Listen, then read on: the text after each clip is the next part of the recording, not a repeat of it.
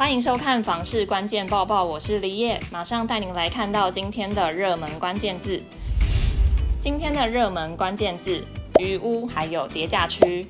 最近大家最关心的就是被视为打炒房重拳的平均地权条例，它上路之后，到底有没有机会让房价下降呢？就有专家认为，从新建余屋的数字可以看出一些端倪哦。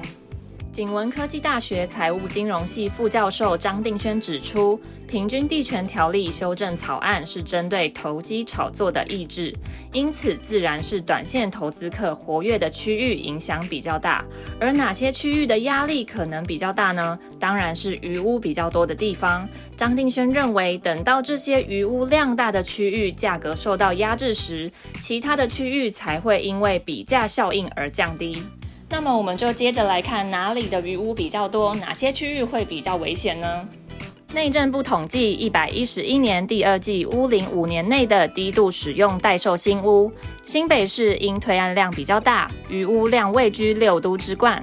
从一百一十年第一季到一百一十一年第一季，维持在一万五千宅左右；一百一十一年第二季则增加到一万六千两百七十二宅。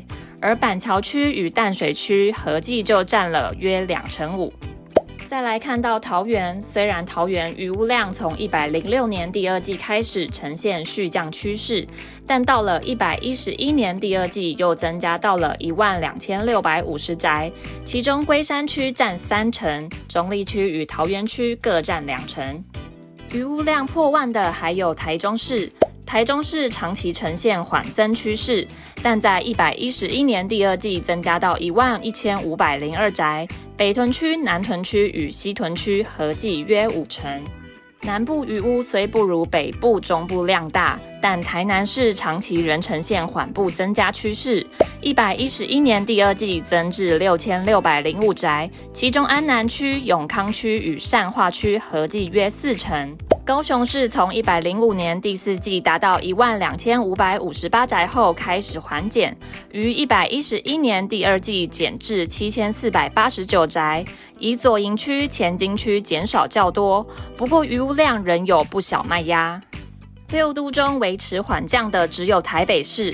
台北市从一百零七年第四季达到五千四百一十五宅后缓步下降，从一百一十年第二季起连续五季维持四千宅以下，宅数远低于其他五都。中正区、中山区、内湖区与北投区合计约占五成。今天的精选新闻同样来看到平均地权条例的修正案。其中一个规定，预售屋五年内不得换约转售的规定，对于业者来说有什么样的影响呢？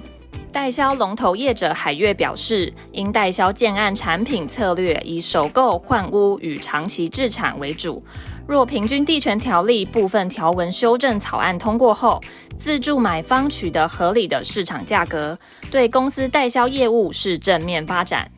目前房市保守观望，买卖双方对于价格的认知差距持续扩大。我们来听听专家们对于市场有什么看法吧。全球居不动产情报室总监陈秉诚指出，二零二三年目前没有任何好消息可言，还可能在平均地权条例修法、持续升息阴霾、国内总统大选以及乌二战事、通膨等不利总经因素下。不见曙光，建商称价没有意义，将见价格明确下修，也可能出现三十万栋保卫战的情势，价量双跌，恐直到二零二四年，需持续观察。那台经院产经资料库总监刘佩珍怎么说呢？他认为今年住宅新增供给量更大，如果经济走衰，景气下行。房市持续疲弱，供过于求，那预期今年上半年房价会明显松动。而因为前两年房市火热，房价飙涨，不少中小建商看到市场好，也来一窝蜂蹭热度，过度乐观，过度投资。如今情势反转，房市转冷，资金压力大，市场预期烂尾楼将越来越多。再来看到板桥有一间超迷你的客运店，不仅空间窄小，就连老板出现的方式也很奇特。这间店铺位在新北板桥府中附近，店内实际坪数只有零点四坪，营业已经将近五十年。柜台后方有一把梯子，只要客人按下电铃，老板就会从楼上爬下梯子来做接应。老板也透露，其实店面并非一开始就这么小，是民国七十二年时政府征收骑楼，让原本一楼三坪空间变成一坪不到。不过租金也从过去每月三万六千元降到一万多元。今天的买房卖房，我想问有网友询问贷房贷的问题。原 po 说，他去年买车，自己是贷款人，而他先生是担保人。今年要办房贷，先生会是主要贷款人，这样先生担保车贷的部分是否会影响到房贷部分？